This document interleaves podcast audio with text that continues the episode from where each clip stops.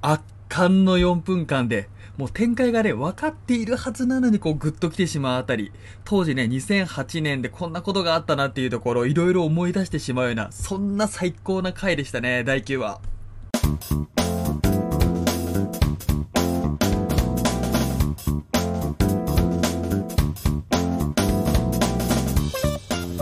はようございます。こんにちは。こんばんは。ということで、いかがお過ごしでしょうかサム編雑談ネル第3回、始めてまいります。えー、このチャンネルは、ラジオ風音声のみで映画、お笑い、テレビなどのエンタメ中心に、日々の出来事を、私、サム編が喋っていくチャンネルでございます。何卒よろしくお願いします。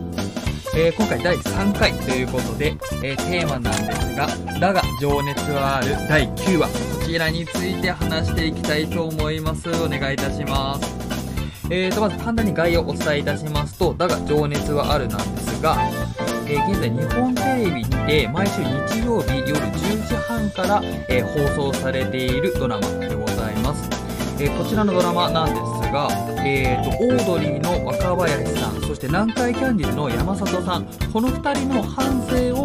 えーほぼノンフィクションで、えー実写化したというか、ほぼノンフィクションで描いたドラマという形になっております。で、まあ、私のなんか立ち位置というか、2人の頃どれだけ好きなのみたいなことを簡単に最初に話しておきたくて、えーと、まずまあ、これも聞いてる、くださってる方だったらおそらくそうだと思うんですけど、僕も含めたあの、オードリーのオールナイトニッポン、それから山里さんの不毛な議論、どちらもあの、毎週まあ聞いてるっていうところが一つと、それから2人のエッセイに関しても、多分全部持っていて、特に中でもあの、若林さんのエッセイはもう、本当に大好きで何度も読み返したりとか、特にキューバのエッセイに関しては、なんか疲れた時とか、ちょっとしんどいなっていう時につい読みたくなるくらいにはすっごい大好きで、で、二人のことをもちろんあの、結構いろんなテレビとかも追ってるような感じです。で、足りない二人に関しても、多分これもラジオで聞いて見始めたと思うんですけど、これももう自分のあの、バイブルみたいなものだと本気で思っているくらい、お二人のことがまず大好きだっていうところが、最初お伝えをしておきたくて、で、確か最初、この「だが情熱はあるの」あの、ドラマをするっていう情報は多分2月くらいに多分あの、出てた情報だと思うんですけど、ついにそんな風になるんだっていうまあ驚き。やっぱ2人ともすごいな、2組ともすごいなっていうところがあって、で、その後に、えっ、と、確か午前0時の森だと思うんですけど、あの若林さんがあの、日テレの三浦アナウンサー、水戸ちゃんと一緒にやっている番組、そちらで、えーと、主要キャスト2人が発表されるってなった時に、まあ、の、えーと、若林さん役やられてる、えー高橋海人さん、それからで山里さん役やられている、えー森本慎太郎さん、ジャニーズの2人が登場されて、で、最初、そのキャスティングの時に、あ、っと不安だなって勝手に思ってしまったんですよ。っていうのが別に、あの、二人が悪い動向では全くなく、完全に僕の偏見になっちゃうんですけど、あの、まあ、足りない二人とか、ね、見てるとなんかあの、もちろんさ、あの、なんじゃ、人間的に、あの、足りない部分っていうものを描くような感じっていうのであれば、ジャニーズってその真反対にいるなんか光り輝くようなこう、満ち足りてる人たちのね、二人が演じるっていうところで最初どうなんだろうなって正直ちょっと思っていた不安とかもあったんですけども、始まってみたら本当にごめんなさいと。本当にもうただただ謝りたいと思うくらい、お二人、それから他の方々の演技含めて素晴らしくて、もう、あの、オードリー、それから南海キャンディーズ、山里さん、若林さんにも愛情溢れるようなドラマで、毎週楽しく見ているっていうのが現状でございます。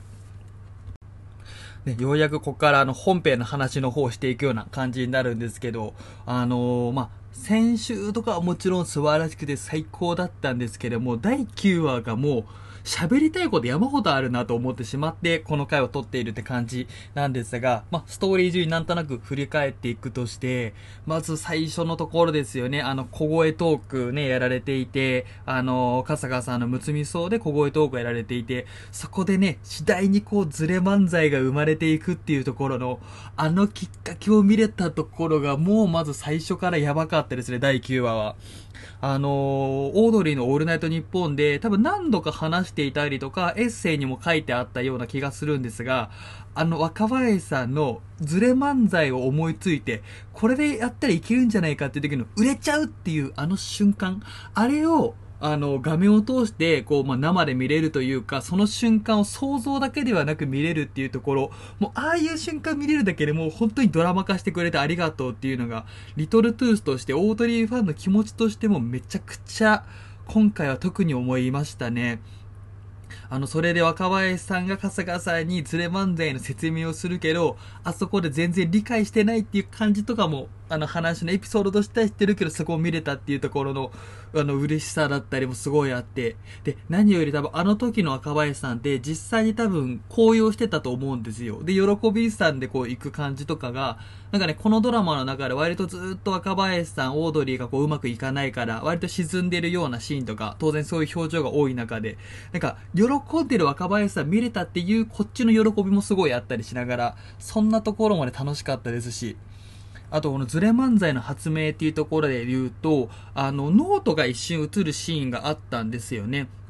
あの、書いてあることとしては、あの、若林常識っていう丸があって、それからこう矢印を引っ張るような形で、春日って書いてあって、その下のところに、自分では常識と思っているけど、旗から見たら非常識。で、その関係性でこう表すんだみたいな感じのことが書いていて、これ、記憶が確かだったらなんですけど、足りない二人の中で、あの、実際、実際の本というか、あの、本、足りない二人の中で、あの、ネタ帳をお互いに持ってくるっていう回があったは、あったんですよ。で、すっごいもう数持ってきて、の中で山里さんが、えっ、ー、と、若林さんのネタ帳を見て紹介するっていう時に、いや、ここにね、あの、ズレ漫才がね、発明した瞬間のまさに、その痕跡があるんだよ、みたいな感じで紹介していくと、確かノートの中に本当に同じページがあったりして、うわ、こういうところも抜かりないなっていうのは、ファンとしてすごく思ったりして、めっちゃ楽しかったったですね。で、このあの小声トーク絡みのところで言うと、これもうリトルトゥースたちは全員、まあ、笑ってしまうし、思わず感動したんじゃないかなと思うのが、お隣のね、あの、柴田さん、むつみ荘で春日さんが住んでた、お隣かもう一個離れて嫌なのかな、もうご近所だった柴田さんがね、登場して、しかも、先週のオールナイトニッポンでまさに言っていた、2知らず2に入りましたっていう、あそこが描かれるとは思わなかった。本当にタイムリーすぎるっていうところと、ね、で、トークの中でも言っていた柴田さんがその発言をした後に若林さんが扉をシャッて閉めるところとかも見て、見てなんか思わず拍手しちゃいましたね。本当に、あ、そこまでもうやってくれるんだと思いながらね。なんかどっちが先かっていうのも変だけど、あ、お、ここまでなんかタイムリーなこと起きるんだっていうところの発見もありながら、ね、ツイッターとかでも割と話してる方いましたけど、すごいそのお気持ちはわかるなってもう思いますよね、あそこに関しては。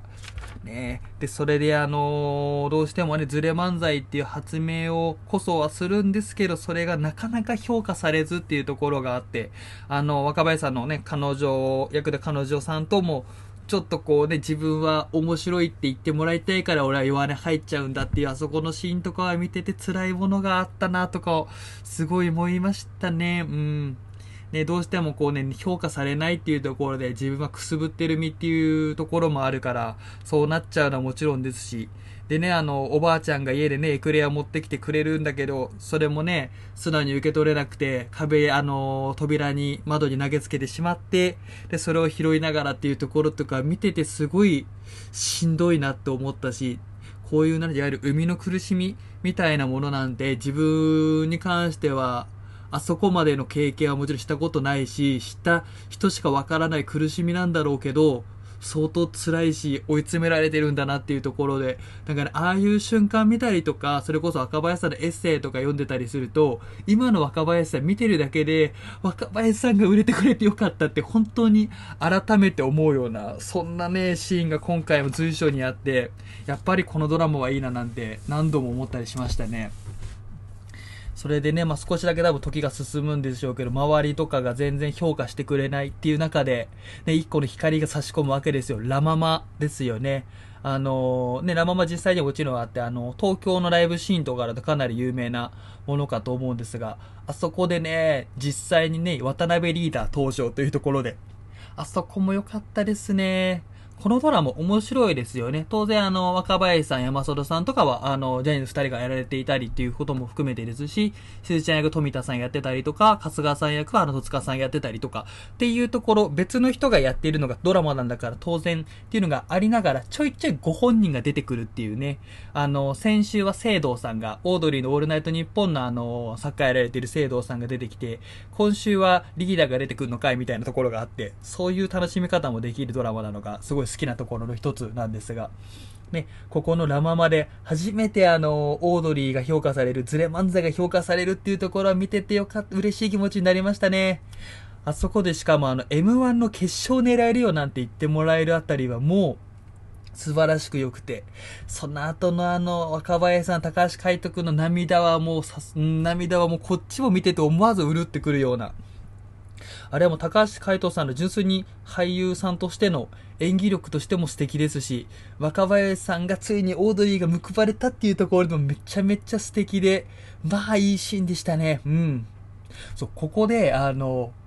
本編とは若干ずれるところなんですけど、ちょっと個人的に話したいところがあって、あのまあラママでのエピソードっていうのもちょいちょいオードリーあのラジオでも話したりするんですけど、あそこの確か時にリーダーから、アドバイスされたことがあって、その一つが、あの、春日くんのそのキャラクター、バズ・ライトイヤー参考にするといいよって言われてるんですよ。あの、バズ・ライトイヤーって、あの、ご存知かと思いますけど、トイ・ストーリーに出てくるおもちゃのキャラクター、あの、宇宙飛行士のキャラクターなんですけど、言われていて、で、それがね、僕の中ではすごい熱いところがあるなと思っていて、で、このバズの、えっ、ー、と、キャラクターを、えっ、ー、と、リーダーがなんで、えー、おすすめしたか、参考にしたらいいよって言ったかっていうと、自信満々なんですよ、本人は。本人は自信満々だけど、えっ、と、旗から見たらなんかこうずれてんなっていうところが、春日さんのキャラクター、それからバズライトに重なるっていうところで、おそらくアドバイスをしたと思うんですけど、これが、ちょっと後の話にはなるんですけど、あのー、つながるところがあるんだって個人的に思っているので、よかったらちょっとこれ、あの、頭の片隅で覚えていただけてると嬉しいなというふうに思います。お願いします。はい。でね、あの、ちょっとオードリーの話が長くなっちゃったので、山里さんサイド、南海キャンディーズサイドの話も、ここからしたいなと思うんですけど、あの、比較がまず見事ですよね。あの、ズレ漫才がだんだん出てきてくる、ズレ漫才が日の目を浴びてくるオードリーに対して、あの、山ちゃん、しずちゃんの間でズレが生じてしまう南海キャンディーズっていうあそこの見せ方とかも、ね、なんかドラマとしてもやっぱり優れてるなって思う点ですし、で、今回の中で言うとね、あの、山里さんのところで言うと、あの、日本アカデミー賞のあのくだりとかはもう見てて普通に面白かったっていうのがまず一つですけど、あそこの中でもあの、小ネタというかね、俳優役で実際にあの、出てくるのが、あの、山里さんと親交の深い山里軍団の R 藤本さんが、ベジベジータ芸人の R 藤本さんが登場してたりだとか、あとね、あの、スッキリであの、山里さんとご共演、ご共演って言わないのがいいのかな？あの、天の公園の見守りで一緒にいていた山里さんと、あの、まあ、進行がおそらくあるであろう、モーリー・ロバートソンさんが出ていたりなんていうね、あの辺とかのね、なんでしょう、つながりとかもうまいなと思いますよね。なんかそれ僕見えたりもちゃんとするしっていうところで。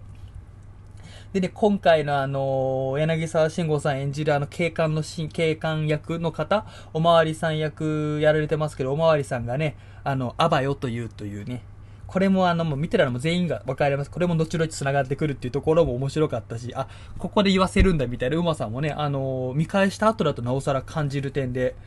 楽しいなと思いながら、あ、そうそう、あのー、これは僕はあの、ツイッターで見てて、あ、そうなんだと思ったんですけど、あの日本アカデミー賞のあの回って、まあもちろんしずちゃんがノミネートされてることもそうなんですけど、あのフラガールがね、ノミネートされてて、それで山里さんもあの MC に多分繋がる部分があると思うんですけど、あのフラガールもちろん主演されてるのってあの、青井優さんじゃないですか。で、日本アカデミー賞のあの回で山ちゃんが、えー、青井優さんにインタビューもしてるんですよね。で、それがおそらく初共演みたいな感じで、なんか今回はもちろんそのシーンはなかったんですけど、事実は小説よりじゃないですけど、なんか事実はドラマよりきなりみたいな、そんなことがね、実際に起こるんだっていうところも感じながらまた見ると、なんかこう、あの、思い入れも強くなってより楽しめるんじゃないかななんていうのもちょっと思ったので、使い加えさせていただきました。それで、ついにですよ、あの、ドラマの中の、えっ、と、年も進んで、2008年になるっていうところでね、いやー、ここからはもう、まあ、こっからのことが一番喋りたいから今回撮ってる部分になるんですけど、まあいろいろ話したくて、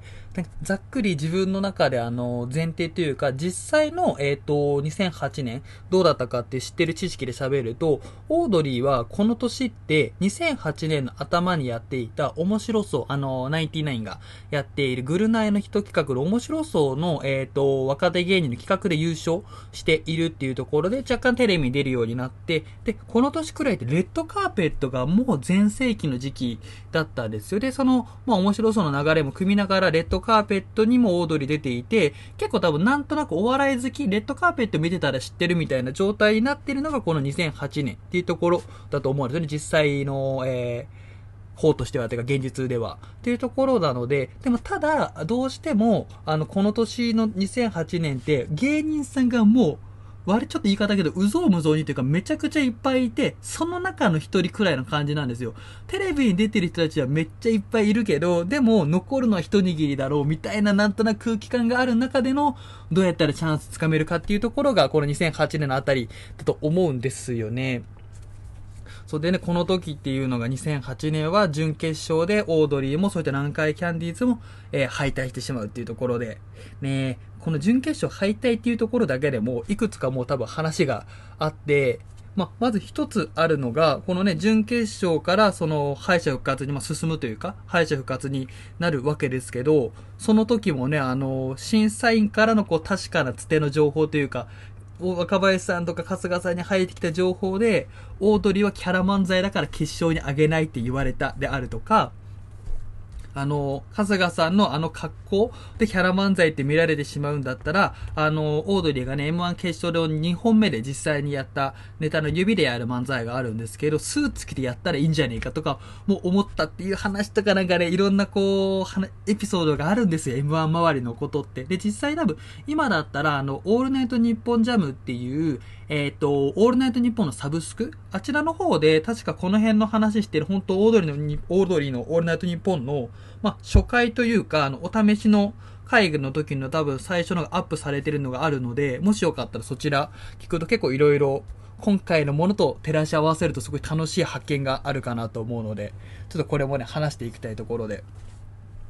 他のところで言ってもね、あのー、例えば、えっ、ー、と、春日さんが、えっ、ー、と、準決勝敗退した後に、確か浜川の浜谷さんとかと飲みにもその後すぐ行って、いや、大鳥残念だったね、みたいな話になった時に、いや、敗者復活戦で上がってね、行った方がかっこいいですからって言ったりっていう話があったりだとか、ドラマの中だと出会いから若干違いましたけど、えっ、ー、と、山ちゃん、山ちゃんの南海キャンディーズと、オードリーと、確かハリセンボンだったかな。で、あのー、実際あのテント、あのー、敗者復活戦の控えの時のテントが風でめっちゃ強くて揺れて倒れそうになってるから、それをなんかさせやってたって話とか、なんかね、本当に多分2008年 M1 周りってめちゃめちゃいろんなこう、ドラマ背景がもっといっぱいあって、で、あの、春日さんで言えば、あの、そのちょっと前くらいにご結婚されたお相手の久美さん、春日久美さんと出会っていて、で、M1 の敗者復活戦のあの日のポケットには、えっ、ー、と、久美さんからもらったお守りが入ってるとか、なんか、そんなエピソードマジでワンサかあるっていうのも、今回見ながらいろんなことを思い出しましたね。なんであの、オードリーのオールナイトニッポンで募集しているあの、アパ平熱はあるっていう、あの、春日さんサイドのスピンオフがあったらみたいな、コーナー募集してるんですが、あそこの中でね、この辺のネタ取り上げられんじゃねえかなとか思いながら、自分も送ろうとかなとか思いながら、そんな風に見てました。そうですよ。うやくあのドラマの話、ここからするんですけど、あまりにあの、思いが強すぎていろんなことを思ってしまってというところで。このね、2008年のあの空気感っていうところでね、あの、今だったら敗者復活戦っていうのは地上波でやっていて、だいたいあの夕方お昼頃か、くらいからあの M1 やってますけど、当時の M1 ってね、本当にあのネットでしか見れなかったりとか、ワンセグでしか見れなかったっていうのが実際にあったのを僕も改めて思い出して、あ、そうそう、この空気感とか思いながら。あとは、あのー、実際に敗者復活戦の司会とかね、準決勝予選の司会やられてるハリケーンズさんもご本人登場っていうあたりとかも抜かりないなと思って、やっぱこのドラマの本気ではそういった至るところに感じますよね、もう。それでまあ、なんといっても、今回のハクビと言っていいでしょう。あの、オードリーの4分間の怒涛の圧巻の再現度。まあ、あれは素晴らしすぎますよね。あのー、ね、この間もあったの2004年の時の南海キャンディーズも、あの、YouTube で4分間フルの上がってましたけど、まあ、どちらがいいというわけで、今回のオードリーも特に素晴らしかったなというのは、まあ、見てる誰もが思う点だと思いますし、あの、ツイッターちょっと見てたら回ってきたものであったのが、実際のオードリーが敗者復活戦で、現実のオードリーが敗者復活戦でやった、えあの4分間と、今回のドラマのオードリーの、えものを比較した動画がこう2個並んでる、同時再生されてるみたいな動画があって、それを見ても、なんだろうな、ズレを感じないほど、もうタイミングであるとか、こう間であるとか、手の動き、仕草、視線、表情みたいなものとかが、もうすべて完全にオードリーなんですよね。あれはもう並大抵の力じゃできないだろうなと思って、素晴らしすぎるっていうところにも尽きるんですが、特にその中でもあの、ダメだこいつ帰りきねえって若林さんが言うところあるじゃん、ツッコミのフレーズで。あそことかもうそのまんまだし、僕単純にオードリーの大ファンっていうところもそうですし、M1 オタクでも自分があるっていう自負があるので、特にあの2008の、えっ、ー、と、M1 で決勝でやった方の、えー、オードリーのネタっていうのでもめっちゃ覚えてるんですよ。自分の中でこう、経典みたいになってるくらい強い思い入れがあるし、言葉とかも、あの、大体言えるだろうなっていうくらいの感じで見ていて、それだからこそ発見したっていうのなんか偉そうなんですけど、思ったのが、今回すごいのが、決勝でやったオードリーの、えっ、ー、と、ネタっていうところと、敗者復活でやったネタって、基本と同じなんですよ。だけど微妙に多分細かい言葉のフレーズが違ったりっていう部分とかがあって、それを決勝の方を再現してやるのではなく、ちゃんと敗者復活戦でオードリーがやってたやつを再現してやるっていうところも、もうたまらない部分で、これの多分代表的なところというと、決勝で、えっ、ー、と、あの、えっ、ー、と、やってた方のやつ、実際、現実の方でやってたやつで言うと、あの、春日さんが噛むくだりがあるんですよ。風呂だけにあの会場をゆざめさせえみたいな感じで噛むところがあって、そこが大きな笑いになって、まあ、評価されてっていうところも一つあるんですけど、当然、準決、えっ、ー、と、敗者復活戦の時はそれ噛んでないわけですよ。その噛んでないところはちゃんと噛んでない。だけど、その後の決勝のシーンでは噛んでるってちゃんとなってたりとか、あとあの、ジョリジョリっていうシーンって、あの、最後の方にネタの4分くらいのところ出てくるのがあるんですけど、あれとかも決勝だとその噛むくだりがあったがゆえにやってないところなんですよね。だけどちゃんとそれを敗者復活の時のやつだからって言ってあるとか、その辺とかのもうちゃんと情報集めてきて、これなんかうるさいお笑いファンとかですら、本当にすげえよって思わせてくれるというのがこのドラマの強さであり、まあたまらない点ですよね。本当に素晴らしかったなとつくづく思います、あの4分間は。もう4分間のこの頃ずっと喋ってたいくらい楽しいシーンでしたよね。で、実際、あの、実際というか、あの、決勝の、あの、時間になり、ね、あの、家族みんなが集まってきたりとかね、あの感じ良かったですね。あの、若林家のところで、あの、若林パパが、まあ、ずっとこう、ツンケンしている感じじゃないですか。だけど、あの、一番多分誰よりも気にしてるんだろうなっていうのが分かるとことかも、まあいいですし、ね。で、あの、決勝のあの MC のところであの、マジカルラブリーのね、村上さんが、あの、実際に出てくるわけで、あの、ドラマの中で出てくるわけですけど、あの、まあ、村上さんっていう配役だけで一個取っても、あの、いろんなこと喋れて、例えば当時の実際の映像の方を見ると、えっ、ー、と、オードリーって発表されるところの後ろに村上さん映ってるっていうのもそうですし、あの村上さんがやってる役っていうのは現実の方では、えっ、ー、と、藤井隆さんがやっていた。で、藤井隆さんは今回のドラマだとマヤヤっていうあのマイケンさんのまあモデルのキャラクター、マイケンさんがモデルのキャラクターをやってるっていうところとか、ね、村上さん自身が単純にあの、足りない二人もそうですこの、だ情熱はあるってやつの大ファンであるとか、なんかそんな、ちっちゃいところ撮るだけでも楽しいなって思ったりしながら、あとあの、東京無線がちゃんと出てくるところとかね、あの、東京無線の原田さんっていうのが、えー、実際の決勝の舞台にオードルタクシーで連れてってくれた方だったりするんですけど、なんかそういうのに匂わせるのもちゃんとあったりとかね、そこも楽しかったな。で、やっぱり決勝進出オードリーって発表される、あそこのところはもうドラマで展開分かってるけど胸熱っていうところも、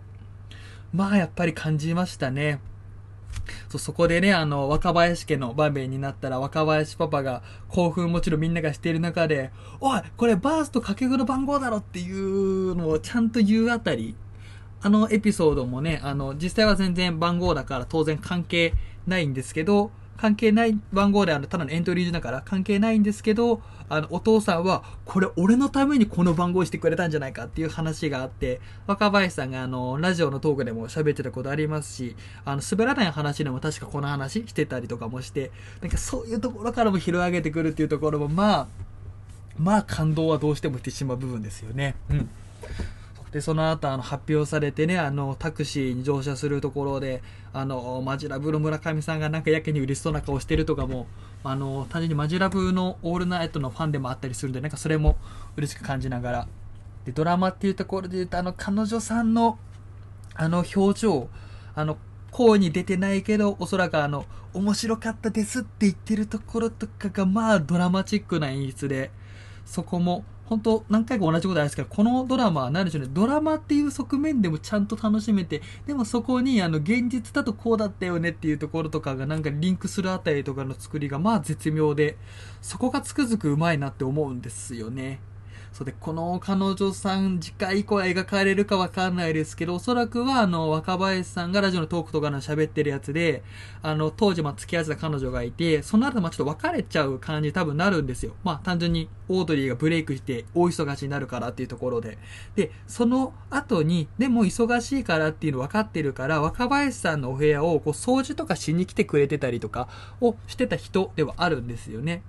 で、その後になんかど、どこだったか、ドンキかなんかに買い物一緒に行って、あの、サーティーマイスクリーマーの自販機のあれを買って、で、一緒に食べて、で、若林さんがもうボロボロ泣いちゃったとかいう話の時に一緒にいた彼女さん。で、あのー、若林さんが思わず抱きついちゃっただかなんかかなんか泣きながら、その時にあの、お母さんじゃないんだからって言われたりみたいな話とかの例の彼女さんだと思うんですよ、おそらく。うん、まあ、それ描く、うん、描いてほしいなって気持ちと、なんか見ると辛くなりそうだから描いてほしくないなって気持ちもありながら、ね、なんか、うん、そういう一個一個撮っても、語ることはもうあるんだなっていうところでも素晴らしいドラマだと思いますし、あとあのね、南海キャンディーズのところで、あの、オードリーが発表されたっていう後に、あの、来年こそはステロイドに行くぞ、みたいなことを山ちゃんが言うじゃないですか。で、ほんと実際に2009年ね、南海キャンディーズは M1 行くわけですけど、南キャン、まず単純にめっちゃすごいですよね。2004年でね、あの、準優勝でめっちゃブレイクして、で、その翌年の2005年も決勝行ってて、で、間を置いて2009年も行っていて、で、なんだったら復活後で M1 でも出て、それでも準決勝行ってるっていうところとか、まあ、な、なんでしょう、またオードリーとは違った凄さが圧倒的にあるし、なんか、すごい勝手に思ったのが、あのー、今回のこのドラマとかを見て、あともう一個この間のザ・セカンドを見て、南海キャンディーズザ・セカンドで見れないかな決勝、賞レースの決勝で南海キャンディーズもう一回見れないかなとか、ほんとそんな勝手なことを思ったりもしました。あそことかも、うん、いいシーンっすよね。いや、面白い人が出ちゃうな、みたいなことを山ちゃんが言っていて、あれも山里さんっぽいなと思ったりとかね。あとあの、実際の方というか、あの、本物の山里さんは、あの、ツイッターでね、あの、オードリーの方は実際に4分間フルを、あの、テレビ放映されているがゆえに、け、こっちはフルかよって言ってるあたり、山里亮太はいつまで経っても山里亮太だなという、ファンとしてはただただ嬉しい、そんな言葉もありながら、いやーもう楽しかったっすよね。あ、そうそうそうそう。あの、さっきちょっとよかったら覚えててくださいって言ったところに繋がる話なんですけど、あの、ま、ね、ドラマの方でも当然オードリーがタクシーに乗って大井競馬場から、えー、テレビ朝日のスタジオに行くっていうところがあって、で、実際のあの決勝の舞台はドラマの方だと、あの、ま、画面越しで映ってるみたいな感じで、あの辺とかもね、なんかあの、セットの感じをテレビこっちでうまく見せるとかは、なんかドラマの作りとして上手だなとかも勝手に思ったんですけど、まオードリー実際決勝に行くわけじゃないですか。で、M1 の決勝でのあの、いわゆる出囃子流れる音楽っていうのがあって、ま有名なのは、あの、Because We Can ってやつだと思うんですよ。いつガンガンガンガンガンガンガンガンガンみたいな、あの音のやつ。で、その前に流れるやつ、まあ、それと曲としては繋がってる感じで、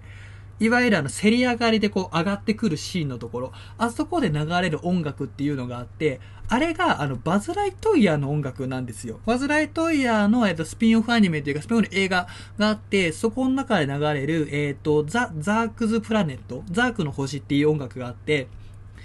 なんとなく歌ってみると、あの、てってけてってってってってってってってけてってってって、いつガンガンガンガンガンガンガンガンガンの、てってけての方なんですけど、あの音ってバズの音なんですよ。で、さっきのやつがなんで覚えてやったかというと、もうお分かりだと思うんですけど、バズライトイヤー参考にしたらいいよってアドバイスをされてるオードリーが M1 のあの決勝に来て、そのバズの音楽で上がってきて、で、それを、それを、そのアドバイスをした渡辺リーダーが2008年 M1 決勝審査員だからそこで見てるんですよ。熱くないですか？っていう話です。これそう、あの、ず、ずっと思ってたっていうか、自分がディスに好きだったりもするから、なんかそんな思い出もあって、どっかでいつか喋りたいと思ってたんですけど、今回ドラマ見たらどうしても言いたくなったら、ちょっと、ちょっと喋ってしまいました。なんかこれで、そうそうって言ってくれる方とか、へーって思ってくれる方、一人でもいたらもう大満足でございます。はい。いや、ということで、今回のもう第9話は素晴らしかったっすね。いや、ちょっとあの、おそらく来週以降が、あの、「たりないふたり」が結成される。で、多分ユニットになっていって、で、 Creepy Nuts も出てくるみたいな感じになっていくと思うので、あともう一個はあれですよね。あの、見た感じあの、オードリーのオールナイトニッポンも2に始まるっていうところ。もう本当に毎週目が離せないですし、おそらく来週も熱い展開しかないと思うので、これはもうね、来週もあのー、必ずや喋りたいなというふうに思います。いや、ほん、もう本当にドラマ化してくれてありがとうってもう制作陣の皆さんに言いたいし、改めて足りない二人であるとか、M1 とかね、ちょっとこのドラマに関わるもの、エッセイとかも含めて、何回でも見直したいなというふうに、つくづく思いました。いやー、本当にいいドラマですよね。うん。さあ、次回なんですけど、ちょっと次回何しようかは、何喋ろうかはちょっと若干考えているところで、予定としてはちょっとワンピースについて、